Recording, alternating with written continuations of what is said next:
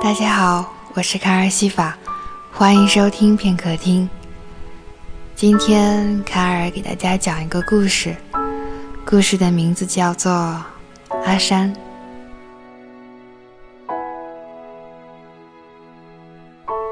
人即使活到八九十岁，有母亲，便可以多少还有点孩子气；失去了慈母，便像花插在瓶子里，虽然有色有香，却失了根。外婆叫母亲阿山，好乖的小名儿，我都嫉妒了。妈妈叫我耀儿，妈妈怀我的时候身体不好，连医生都建议不要我。但是妈妈对爸爸说，一定要留住这个孩子，无论如何。所以，我叫耀儿。当然了。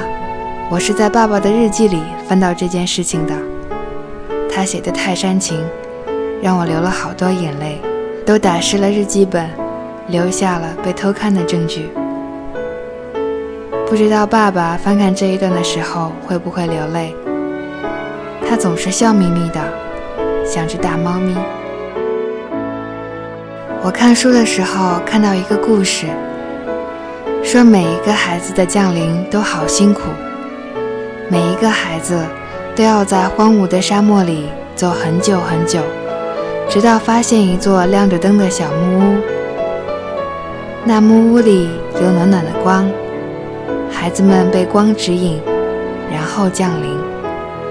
熬不过独自行走大漠的无望，就注定找不到小木屋，没有获得真正生命的资格。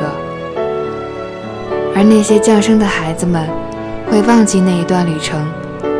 因为接下来会有母亲照应孩子一生的路途，忘记所有，来迎接无限的爱。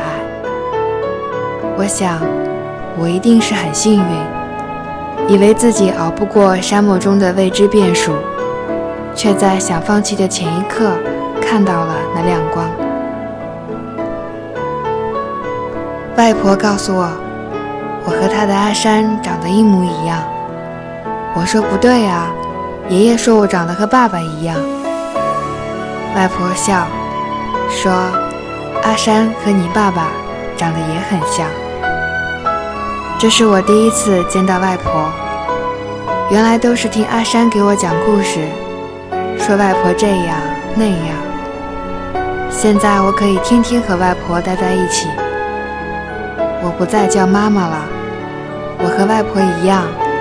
叫妈妈阿山，我拉外婆坐在我的卧室的床上，我坐在她脚边，她摸摸我的头，笑着说：“你倒是不认生，我还怕你当我是陌生人。”我抬头对她笑：“你身上有阿山的味道。”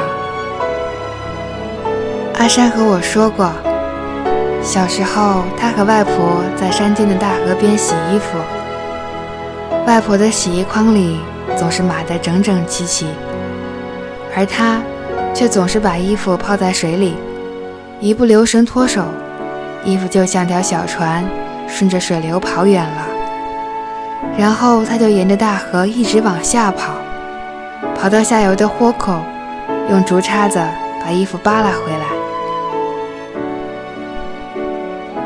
今天阿山洗衣服了。他又把我那件白衫拿出来洗了。他洗我的衣服从来不用洗衣机，都是用大木盆盛水，慢慢搓衣服，搓出好多亮晶晶的泡泡。可是那衣服上的血渍怎么也洗不掉，一团一团的，像是一朵朵玫瑰花，淡淡的开在柔柔的白衫上。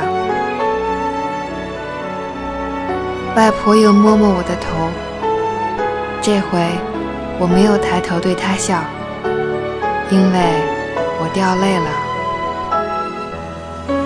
今天是我成为幽灵的第七天。我起身走到阿山身边，坐在他旁边，头靠着他的臂弯，阿山手里握着我的白衫，他在发呆，像是在做梦，喃喃地说话，像是呓语。但是我能听清，那不是梦话，他在一声一声轻轻唤我：“耀儿，耀儿。”